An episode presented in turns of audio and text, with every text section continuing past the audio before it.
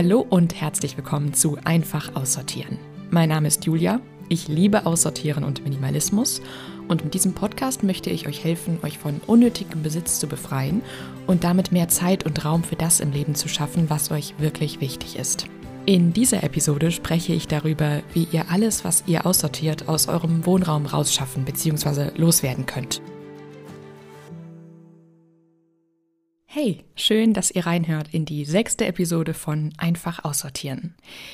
Wenn wir aussortieren, entsteht ja zwangsläufig ein kleinerer oder größerer Berg an Dingen, von denen wir uns trennen möchten. Und dann, ja, sitzen wir irgendwann davor und denken uns so, wow, hier liegt alles voll und wo soll das jetzt bloß alles hin? Oder wir haben es eben alles erstmal in einer Abstellkammer oder in den Keller oder so verbannt und am liebsten möchten wir uns das alles gar nicht mehr anschauen. Aber damit wir uns auch wirklich freier fühlen und einen Neustart machen können, ist es nötig, sich diesen Dingen nochmal zu widmen und sie wirklich gehen zu lassen. Deshalb gibt es jetzt ein paar Tipps, wohin ihr alles Aussortierte geben könnt. In der letzten Folge, wo es um den Ablauf des Aussortierens ging, habe ich schon gesagt, es ist leichter, die Entscheidung, was man behalten will und was nicht, von der Entscheidung zu trennen, wo ein Gegenstand nach dem Aussortieren hinkommt. Also Erste Entscheidung das eigentliche Aussortieren beziehungsweise das Entscheiden für eine der vier Kisten und dann im zweiten Schritt die Entscheidung, wo man aussortierte Gegenstände hingeben möchte. Das Aussortieren ist so weniger anstrengend, weil man dann weniger Entscheidungen auf einmal treffen muss. Zum einen haben wir das schon reduziert, weil wir ja nach Kategorien vorgehen und nicht zu viel auf einmal machen. Und ja, jetzt ist eben die zweite Methode noch, nicht direkt schon zu entscheiden, wo gebe ich was hin.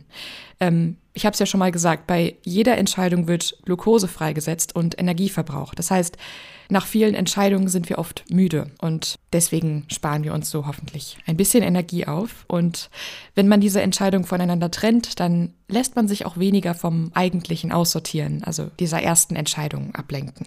Deshalb ist es eben am besten, wenn man sich den aussortierten Gegenständen erst später widmet, wenn man schon alle Kategorien aussortiert hat, die man sich vorgenommen hat. So sammelt man dann verschiedene Kategorien in der Kann-Weg-Kiste oder in den Kann-Weg-Kisten zusammen und man muss vielleicht nur einmal zur betreffenden Stelle laufen oder fahren, wo man etwas abgeben möchte und spart so Zeit. Wenn ihr jetzt allerdings merkt, dass sich schon nach wenigen Kategorien viel angesammelt hat, was weg muss, weil ihr sonst einfach keinen Platz habt, es zwischenzulagern, dann könnt ihr auch schon zwischendurch mal etwas weggeben. Wann auch immer ihr das macht, am wichtigsten ist, dass ihr es macht und wie das möglichst einfach gelingt, erzähle ich jetzt. Schauen wir uns jetzt also an, wie wir alles Aussortierte unkompliziert loswerden. Und dafür schnappt euch das, worum es geht, nämlich die gefüllten Kann-Weg-Kisten mit allem, was ihr aussortiert habt. Wir bilden auch jetzt nochmal verschiedene Stapel.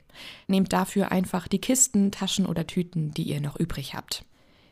Zunächst bilden wir drei Stapel. Und zwar erstens verkaufen, zweitens verschenken und drittens entsorgen.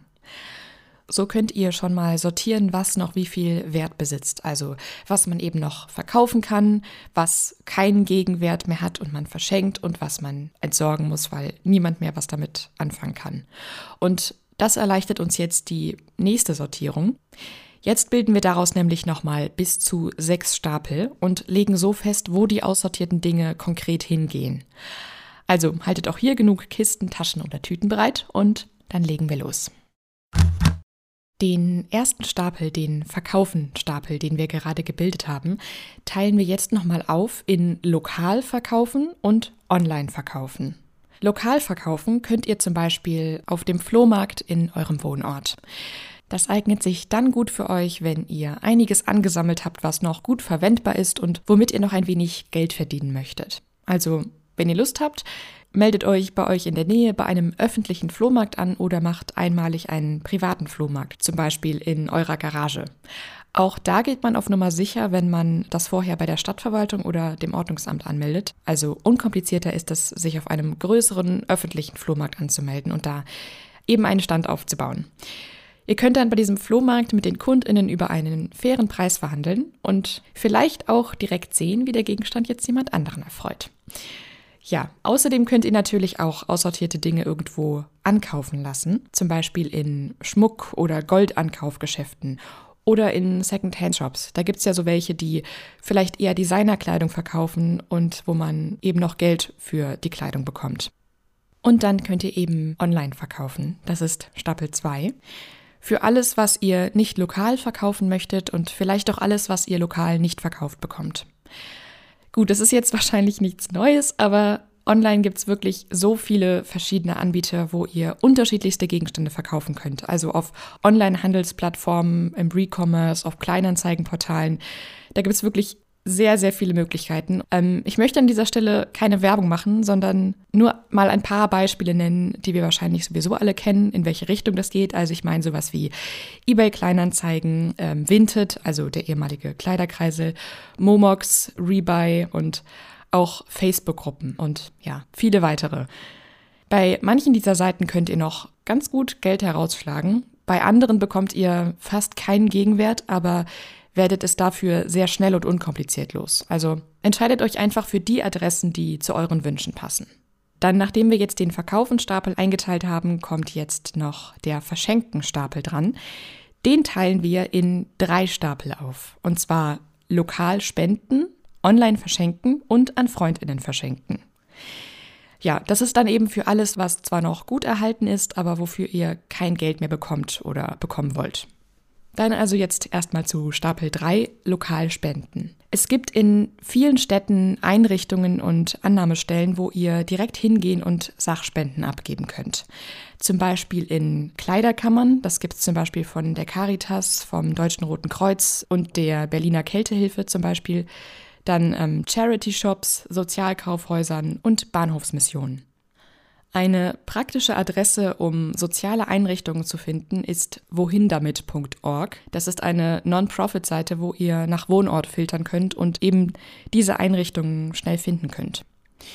Ihr könnt natürlich eure Sachspenden auch an Kindergärten, Kitas, Schulen, Heime oder Gemeinden spenden.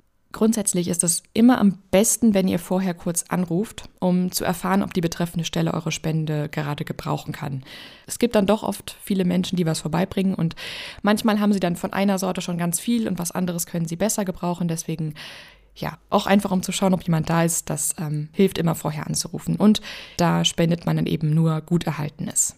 In manchen Orten gibt es auch Bücherschränke, die zum Beispiel an Haltestellen stehen und wo ihr Bücher einfach mitnehmen und eben auch abgeben könnt. Also die sind offen, ihr könnt einfach die Tür aufmachen, Bücher reinstellen und ja, das geht super schnell und einfach und irgendjemand freut sich dann beim Stöbern bestimmt darüber, eure Bücher zu finden.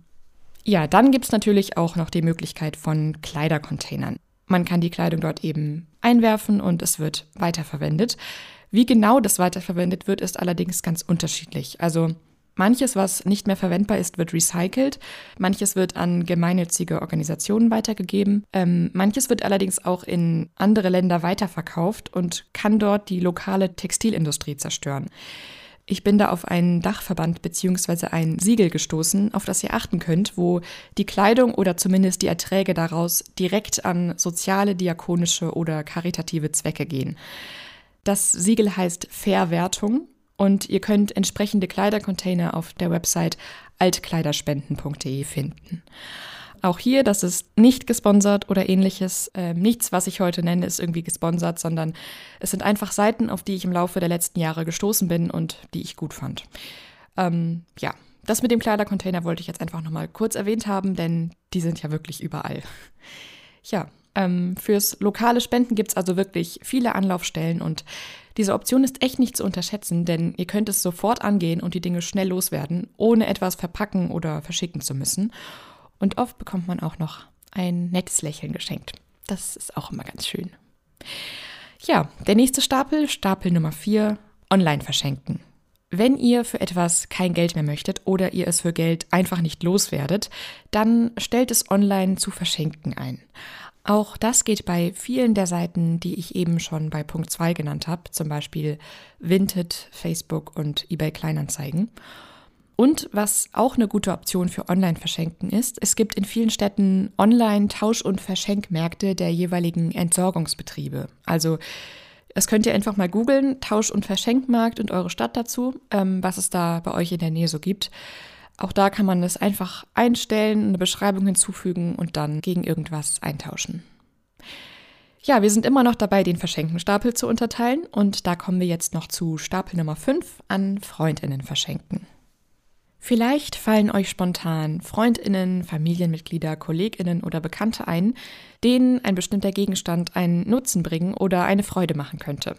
Überlegt mal, was so die Interessen der Personen aus eurem Umfeld sind und ob sich vielleicht jemand darüber freuen würde. Und wenn ihr was findet, dann fragt bei diesen Personen ehrlich nach, ob sie es gebrauchen können. Und sagt besser nicht sowas wie, ja, willst du das noch haben, sonst schmeiß ich es weg. Das macht nur Druck, diese Dinge irgendwie retten zu wollen, sondern sagt lieber sowas wie, ich habe da noch so einen Gegenstand zu Hause herumliegen, den ich nicht mehr benutze. Kannst du sowas zufällig gebrauchen oder möchtest du das vielleicht haben?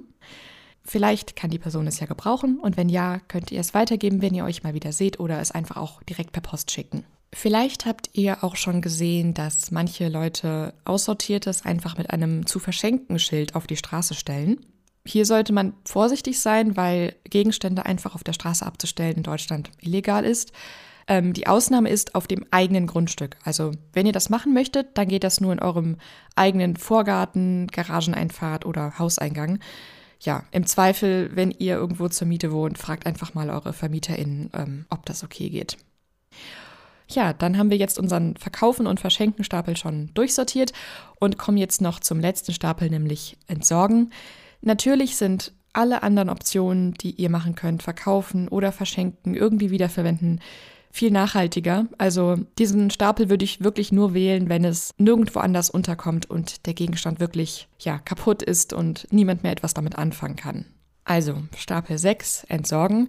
Den Hausmüll aus den Kann-Weg-Kisten habt ihr ja beim Zurückräumen nach dem Aussortieren jeder Kategorie schon entsorgt. Aber falls da noch irgendwo was übrig ist, dann schmeißt es jetzt in die entsprechende Mülltonne. Dann kann es, zumindest wenn es aus Papier, Plastik oder Glas ist, zumindest noch recycelt werden. Manches kann nicht in den Hausmüll, sondern muss zu einer extra Entsorgungsstelle gebracht werden, zum Beispiel zum Wertstoff- oder Recyclinghof. Wenn ihr bei einem Gegenstand unsicher seid, in welche Tonne oder an welche Sammelstelle er gehört, dann schaut einfach mal auf der Website der Entsorgungsbetriebe eures Wohnorts nach. Sperrige Gegenstände könnt ihr beim Sperrmüll anmelden.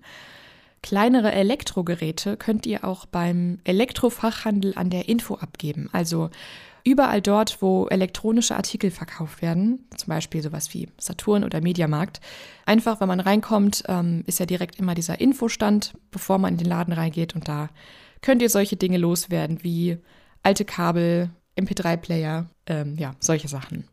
Dann in manchen Städten gibt es auch ein Schadstoffmobil. Das fährt durch die ganze Stadt und ihr könnt dann eben dahin gehen, wo es für euch am kürzesten ist.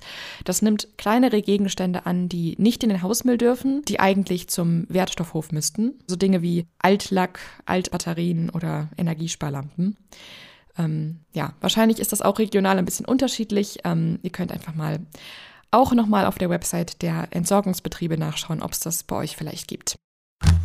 Ja, nach dieser Sortieraktion habt ihr vermutlich mindestens sechs Kisten oder Tüten vor euch.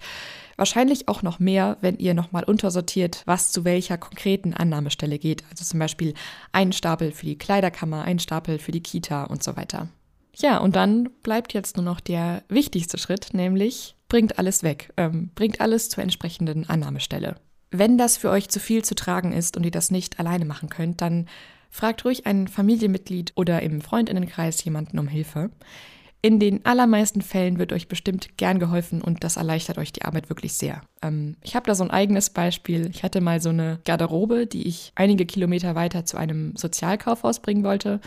Und ich habe das die ganze Zeit vor mir hergeschoben, weil ich nicht wusste, wie ich ohne Auto und ohne Pipi Langstrumpfkräfte da hinkommen soll. Und irgendwann habe ich mich dann überwunden und ähm, einer Freundin davon erzählt, dass ich gerade aussortiert habe und ja, dass diese Garderobe bei mir rumsteht, weil sie zu schwer ist. Und sie hat mir sofort angeboten zu helfen und zu zweit ging das dann ganz easy. Also danke Lena, falls du das hörst.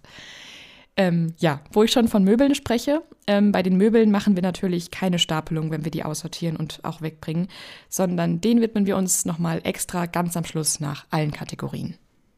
Ja, das war jetzt ganz schön viel auf einmal. Ähm, ihr findet wieder eine Zusammenfassung dieser Folge auf Google Drive. Der Link ist in der Podcast-Beschreibung und auf Instagram.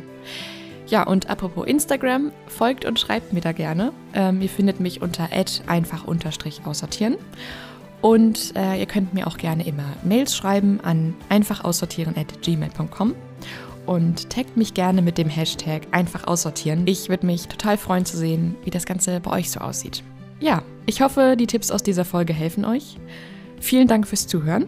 Ich wünsche euch jetzt noch einen schönen Tag und sage bis zum nächsten Mal. Ciao.